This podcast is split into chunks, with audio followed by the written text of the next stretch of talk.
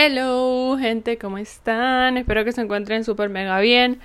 Bienvenidos a este podcast Conversaciones Líquidas. Les saludo a su host, Arlene, persona que escuchan hablando ahorita. ¿Cómo están, gente? ¿Cómo se encuentran? ¿Cómo ha estado su día? No sé si están escuchando esto mañana, tarde o noche.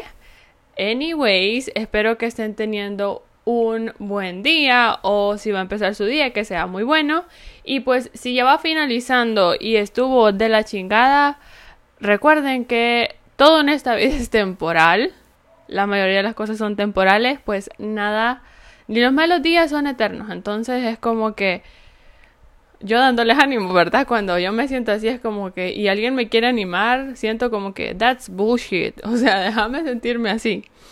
Anyways, la cosa está en que espero que su día no esté tan de la chingada y pues si su día fue de la chingada, ni modo, así es esto, así es la vida, a veces negro, a veces blanco y a veces gris, pero pues nada, aquí yo volviendo porque estuvimos desaparecidas, aquí estuvimos desaparecidas debido a que pues estaba en semana de exámenes, gente. Yo como persona responsable estudiosa, en semana de exámenes, pues como que no tuve mucho tiempo porque a las personas de la universidad se les ocurrió la maravillosa idea de dejar tareas cuando teníamos ya la última semana de clases, entonces estuve como que con eso y pues nada, esa es la razón por la cual no publicamos nada después del último podcast.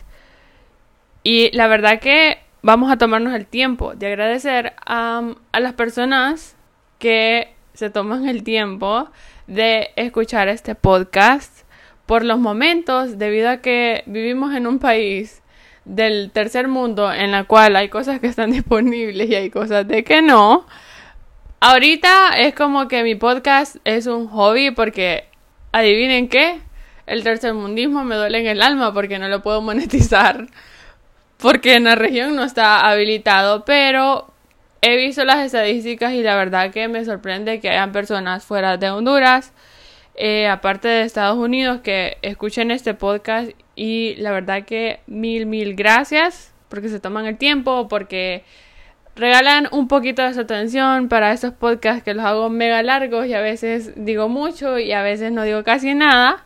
Pero pues nada, se agradece eso. Thank you a la gente que está escuchando en inglés. Thank you con T, E, N, K, I, U. Thank you, así. Aquí no vamos a sacar el, el acento gringo porque a mí me gusta decir thank you, así como thank you, bien, bien así como inglés masticado. Anyways, um, la verdad que no esperaba tanto ¿cómo les diría? No tanto apoyo porque tampoco es que soy podcast número uno de Honduras, pero la verdad que bastantes personas lo escuchan, entonces se agradece, se agradece eso. Y en esta vida tenemos que, así como pedimos cosas, así hay que agradecer todo lo que tenemos. Y pues nada, yo en modo gratitud ahorita, hoy es martes.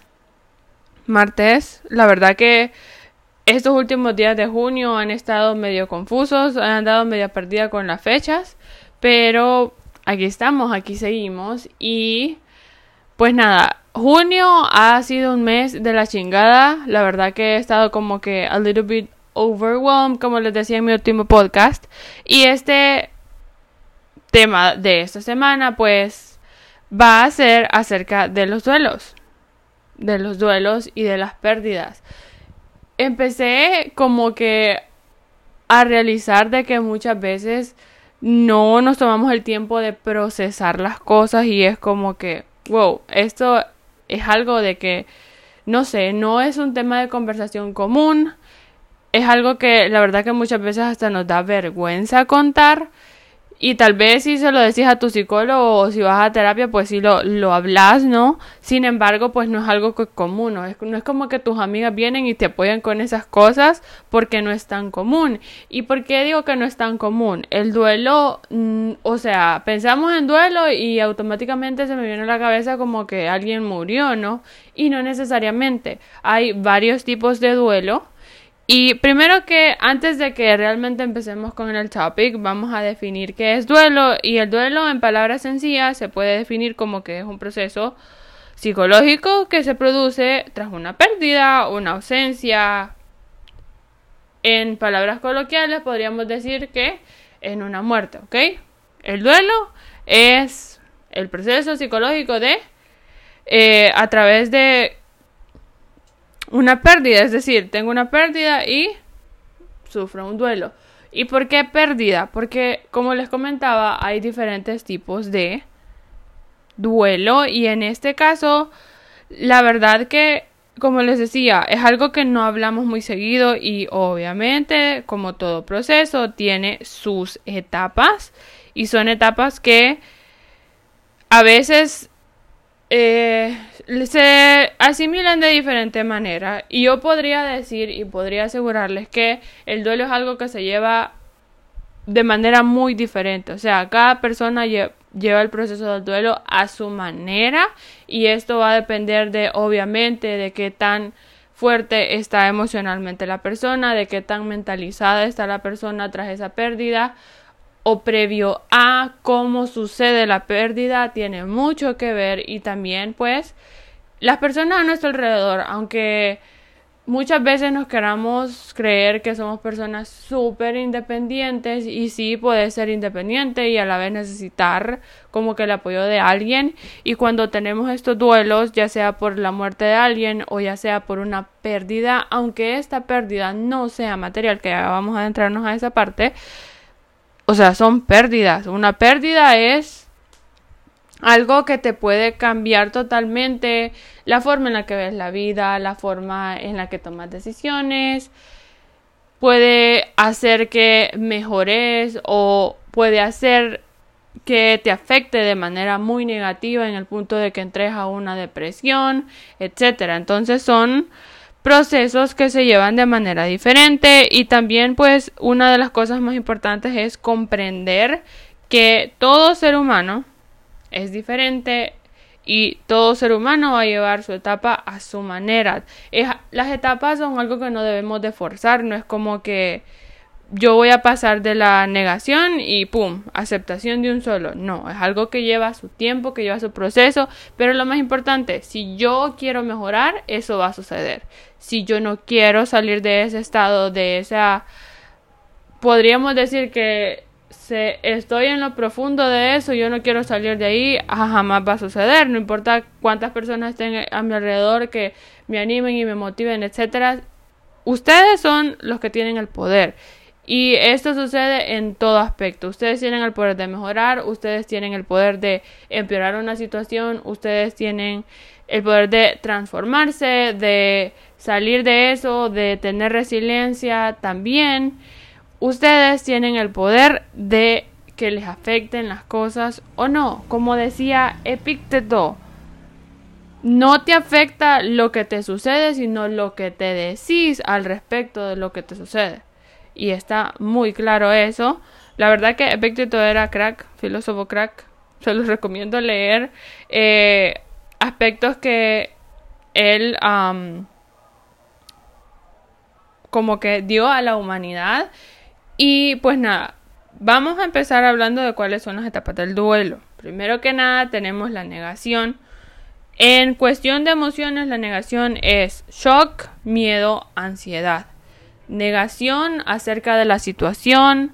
Y como les decía, puede ser una persona, puede ser un objeto, puede ser una emoción, puede ser una meta, puede ser literalmente cualquier cosa, pero esta es la primera etapa del duelo, la negación, el proceso en el cual la persona no quiere aceptar su realidad y se cierra completamente a la posibilidad de que lo que está sucediendo no va a cambiar, o sea, cuando hablamos de negación es alguien cerrado completamente. Y como les decía, esto se puede manifestar en shock, el hecho de que yo esté como no estoy ni aquí ni allá, sino que como en en en otra dimensión, el miedo obviamente y la ansiedad también, la ansiedad. Luego el siguiente como que situación la siguiente situación en el proceso es el enojo, que el enojo puede manifestarse en diferentes maneras como resentimiento, frustración, indignación y en el enojo entra la parte en la cual, por ejemplo, y se lo voy a poner con el ejemplo más claro, cuando alguien muere o tal vez ya sea porque sufrió un accidente, porque tenía una enfermedad grave y algo que tiene que ver también en la como les comentaba la forma en la que yo tengo esa pérdida porque por ejemplo no es lo mismo que maten a alguien a que esa persona tenía una enfermedad muy grave y por eso murió, ¿no? no es como que no hay a quien culpar porque es una enfermedad, así suceden las cosas, las personas se enferman. Pero a diferencia de tal vez eh, murió en un accidente y no era su culpa, fue alguien más, o tal vez mataron a esa persona por X o Y razón. Entonces, ¿me entienden? Es como que puedo culpar a algo más o a alguien más, pero si es una enfermedad es como que ¿A quién culpo? A la vida mm, como que no me va a traer ninguna recompensa, ni me va a dar eh, ningún alivio el hecho de saber como que ¿me entienden? Como que culpar a algo que sea que es algo que ni puedo ver. O tal vez también aquí entra el hecho de que hay personas que muere alguien y empiezan a reprocharle a Dios o a cualquier cosa en la que creen, pero o sea, culpamos a Dios tal vez porque ¿por qué suceden estas cosas? Y son es proceso de la vida, todos vamos a morir en algún momento y todos sufrimos pérdidas a lo largo de la vida, solo que eh, vamos a ir asimilándolas de diferente manera. Ok, la siguiente etapa es la negociación, en la cual se puede manifestar en incertidumbre, desconsuelo y culpa. La negociación de puede ser eh, culpa en el sentido de que me siento culpable por sentirme triste o me siento culpable por sentirme abrumado y aquí es donde entra es como el hecho de que la persona esté en su propio pensamiento y está en proceso de como asimilar estas emociones. ¿Y por qué va en etapas? O sea, negociación, eh, perdón, negación, enojo, negociación.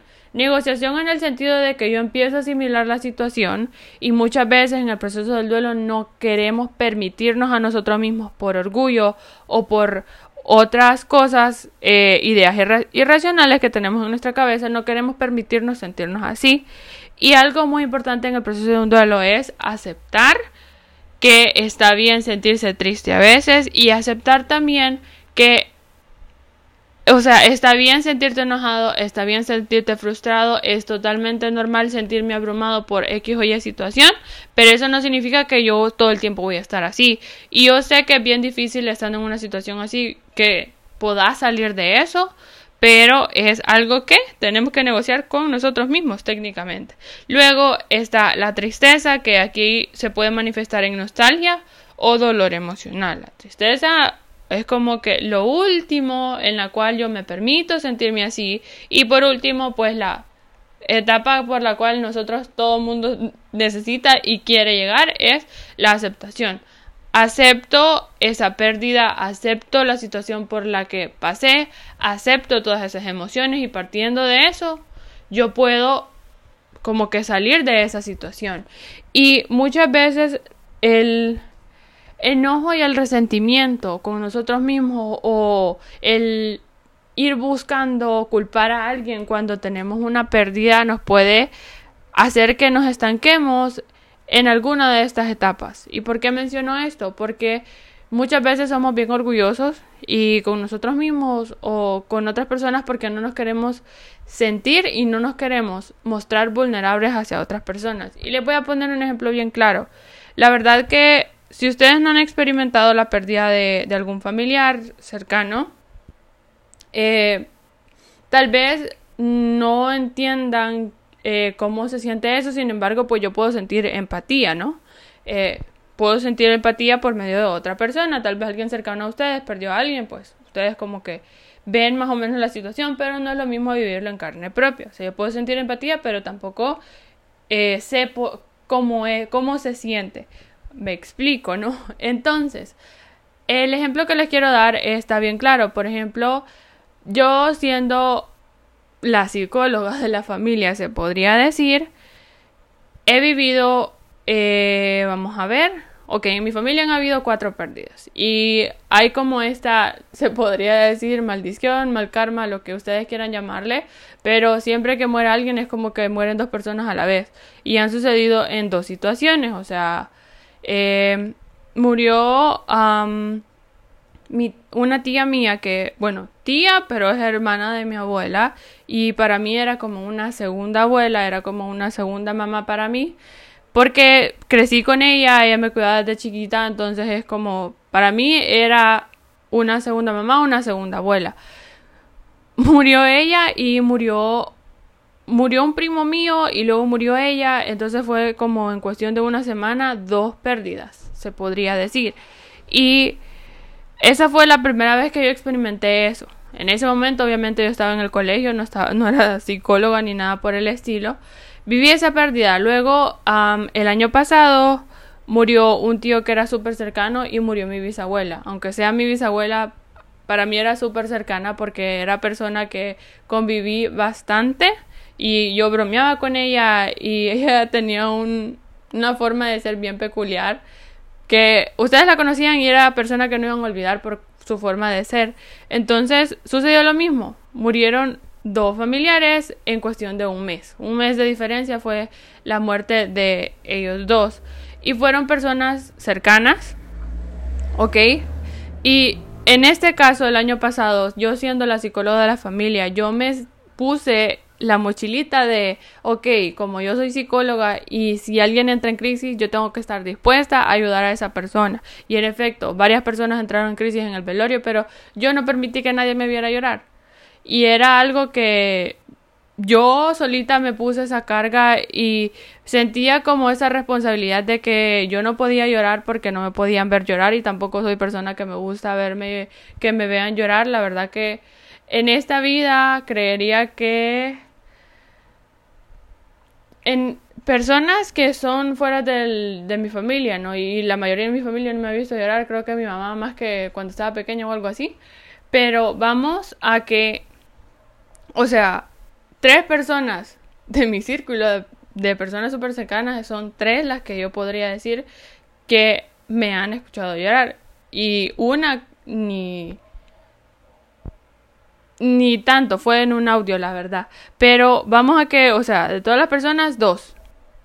Y han habido situaciones en las cuales yo podía llorar, sí, pero yo solita me puse esa carga de que no me vieran llorar. Yo no me podía permitirme sentir así.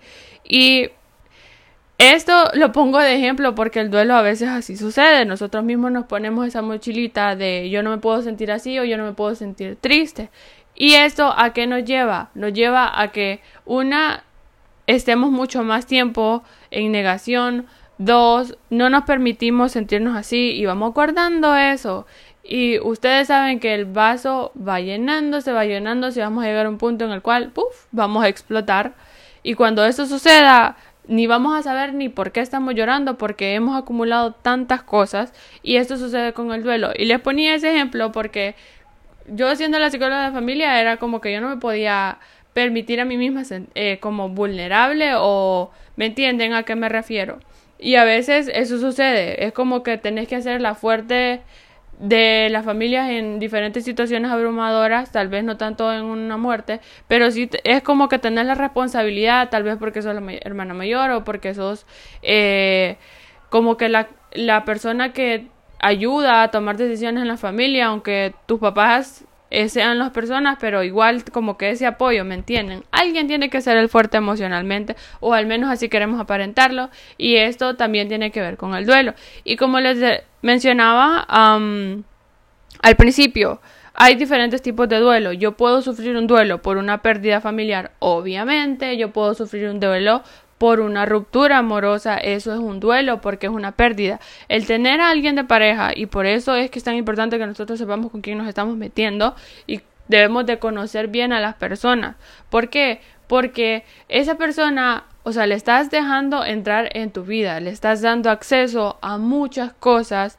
Aparte de la intimidad es otro asunto aparte, pero vamos a que le estás permitiendo a esa persona saber sobre tu familia, tal vez conocerla, saber cosas bien personales tuyas, porque es tu pareja, ¿me entienden? Entonces, al momento de que esta persona desaparece de nuestra vida por X o Y razón, esa es una pérdida y por eso es que se pueden poner tristes y está bien sentirse así porque estás teniendo la pérdida de algo. La cosa está en permitirnos sentirnos así, aceptarlo, entrar en negociación con nosotros mismos de que está bien sentirnos tristes y partiendo de eso vas a superar esa situación. De lo contrario, ahí vas a estar estancada y van a pasar años y vas a, o sea, la persona con la que rompiste ya tiene como que pasó por tres novias y, y la otra persona es como que está ahí todavía cerrada la posibilidad de conocer a alguien más porque tiene miedo a que la vuelvan a hacer sentir así al momento de que esta persona se va. Esto de las pérdidas también tiene mucho que ver con, eh, vaya, por ejemplo, si tenés dependencia emocional y dependes emocionalmente de las personas a tu alrededor, ese miedo a perder a las personas también tiene mucho que ver. Cuando una persona decida irse porque ya no te aguanta, porque te volviste intenso o por X o Y razón, porque la dependencia emocional eso no es nada sano. La verdad que se va escalando y se convierten en, en comportamientos eh, coloquialmente se podría decir tóxicos y que no le hace bien ni a tu persona ni a la otra persona con la cual tenés dependencia. Entonces eso va escalando, va escalando y cuando la otra persona decide irse porque si tenés dependencia emocional no va a partir de tu persona la, alejarte, es como que esa pérdida, uff, va a ser como se me vino el mundo encima. Entonces, como les decía, hay que permitirnos y saber reconocer cuando tenemos esta pérdida y partiendo de eso, pues irnos conociendo. Algo que es bien importante que se lo voy a mencionar y siempre recuérdenlo. No hay otra tarea más importante que tenemos en esta vida que conocernos a nosotros mismos, porque si te conoces a vos mismo, vas a saber tomar decisiones, vas a saber cómo llevar tu vida, vas a saber qué te gusta, qué no te gusta y vas a saber poner límites a comportamientos de otras personas, porque a veces no sabemos cómo poner límites y como les decía, volviendo a lo de las pérdidas, o sea, cuando estas personas se van, ni sabes cómo actuar, ¿por qué no? O sea, no pones límites. Eso es muy importante. Todo en esta vida tiene que estar con balance, tiene que tener un equilibrio, porque todos los extremos son malos. Muy poco y mucho también. Volviendo a lo de las pérdidas, eh, otro tipo de pérdida puede ser, vaya, no nos vayamos largo, las personas que sufrieron eh, daños materiales con lo de los huracanes Eta y Iota o tal vez es donde vivís, vas o sea, un terremoto, inundación, eh, situaciones así como que vienen de la naturaleza, que no son culpa tuya, son cosas de externa. Perdiste todas tus pertenencias o te robaron esa es una pérdida, esa es una pérdida, aunque sea material, pero es algo que te costó un montón conseguirla, eso sigue siendo una pérdida. El hecho de que te roben también en la calle y te llevaron todas sus cosas, también es una pérdida porque tal vez te costó comprar el celular que andabas, porque tal vez te costó el conseguir el dinero que andabas en la cartera, porque te va a costar volver a conseguir los papeles de tu identidad y esos tipos de cosas, o tal vez, vaya, vayámonos a un a una situación en la cual en el aeropuerto te perdieron la maleta, o sea, ahí llevabas cosas, también es una pérdida y a una persona le puede valer tres hectáreas de una montaña, pero a otra persona no. Entonces vamos a que cada duelo se vive de diferente manera. Es como ustedes, no sé si les ha pasado, que se preguntan por qué las personas, hay personas que cambian de, vaya, de pareja como que bien rápido y ustedes dicen como que hace un mes terminaste con una persona y andas con otra eso no sucedió así por así. O sea, no es que la persona es mala gente y ya te olvidaste de tu ex. No, eso sucede cuando en esa relación, ya sea de amistad o lo que sea, o sea, en esa relación ya estaba finalizada estando en ella. Entonces es como que no lo habías hecho oficial. Y eso es algo que a veces no se toma en cuenta o tal vez no habías pensado en, pero es lo que sucede y por eso es que vemos algunas personas de que cambiaron de novio súper rápido o también vamos a la dependencia emocional, es como que no puedes estar solo y tenés que sentir esa seguridad de parte de otra persona, también sucede. Volviendo a las pérdidas, que ya me salí de, del, de la idea principal, entonces, puedes sufrir pérdidas por algo material, puedes sufrir pérdidas por una amistad, una ruptura amorosa, por la pérdida de una persona, por la pérdida tal vez de un trabajo, o sea, tenés que reprocesar todas esas cosas. Y fíjense que algo que tal vez no es tan común. Cuando perdemos un trabajo, perdemos una oportunidad que tal vez está fuera de vos o algo que querías, un trabajo que querías mucho y, tal vez fuiste a la entrevista y pues te dijeron que no o no te volvieron a llamar, eso también puede ser una pérdida y eso te puede marcar porque te va a generar desconfianza en la cual eh, en el caso de un trabajo es como que vas a sentir ese miedo de que de que te vuelva a suceder y tenemos que procesar todas esas cosas. También puede suceder el hecho de que, vaya, una persona estaba embarazada y pues por cosas de la vida eh, abortó a su bebé de, manera involuntaria, ¿no?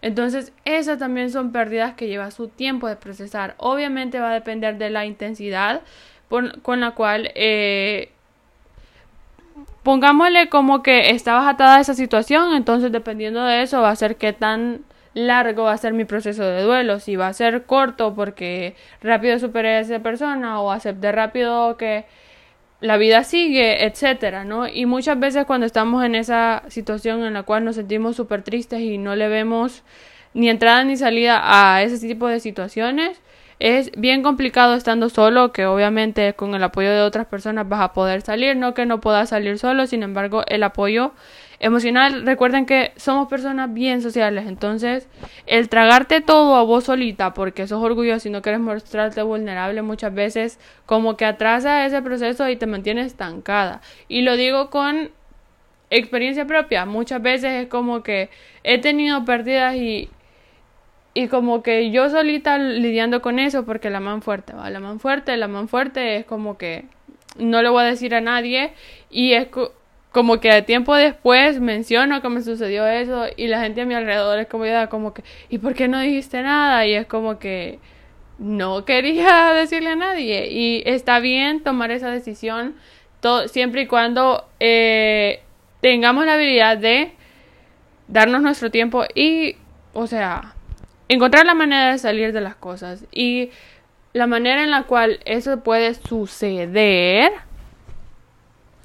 pues hay de casos a casos. Puede ser que te mantengas en actividades que te hagan sentir productiva, el tal vez conocer a otras personas, el no sé, convivir con otras personas, etcétera. Entonces hay como que diferentes maneras de lidiar con este tipo de duelos, pero quería explicarlo porque muchas veces es como que todo el mundo habla de las pérdidas y del duelo, pero cuando hablamos de eso nos estamos imaginando a alguien, o sea, alguien que murió y no realmente como que, o sea, eh, otro tipo de pérdidas, como les decía, el perder una oportunidad laboral, el que te despidieron de tu trabajo, el hecho de que perdas a una persona, todas estas son pérdidas al final del día. Y nadie habla de eso. Entonces, um, hay maneras de procesar el duelo y como les decía, vamos a ir con etapas y tampoco sean ese tipo de personas que son bien, disculpen mi francés, culeras con otras y es como que, ay, ya pasó tantos meses y ¿por qué seguís sintiéndote triste o por qué seguís llorándole a esa persona?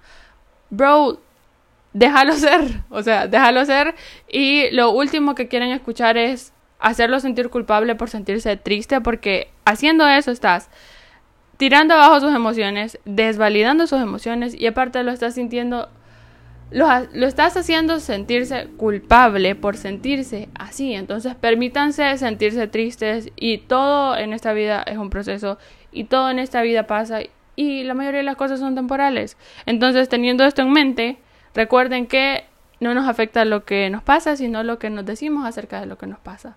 Todo está en su mente y requiere de tiempo, de mucha dedicación el aprender a controlar esas cosas. Pues nada, hasta aquí el podcast del día de hoy. La verdad que espero que hayan aprendido algo, espero que los haya hecho reflexionar o tal vez recordar algún duelo o un proceso de duelo que pasaron y tal vez ni se dieron cuenta que tuvieron esa pérdida. Y espero que su día y su semana esté súper buena. No digo fecha porque probablemente me escuchen en la semana que publique esto o en otra semana o en un futuro lejano en la cual tal vez nuestro podcast ya creció un poco más. Y volviendo a agradecimiento, muchas gracias a las personas que toman su tiempo para escuchar mi podcast. Esperemos sigamos creciendo la familia de personas, la familia, ¿verdad? Yo, la man aquí, la influencer no, pero la verdad esperemos que siga así. Para mí el podcast es un gustazo, un hobby. Y Diría que soy dedicada a él y como les decía, es como que bien espontáneo. Yo trato de no tener cero diálogo más que como que una idea en mente y van fluyendo las palabras, así que por eso es que me, me escuchan que voy y vengo con los temas. Obviamente vamos a ir mejorando, hemos mejorado un montón. Y pues nada, escuchando sus recomendaciones, recuerden darle like, darle un rate al, al podcast. Y pues nada, saludos a la gente que me escucha desde Apple Podcast, que solo estamos en dos plataformas, que es Apple Podcast y Spotify. Y esperemos sigamos en otras plataformas. Ha sido un gusto haber hablado con ustedes. Yo siento como que estoy como que con la persona. No sé quién es. Hello stranger there. Pero nada, los dejo y bye. Se me cuidan.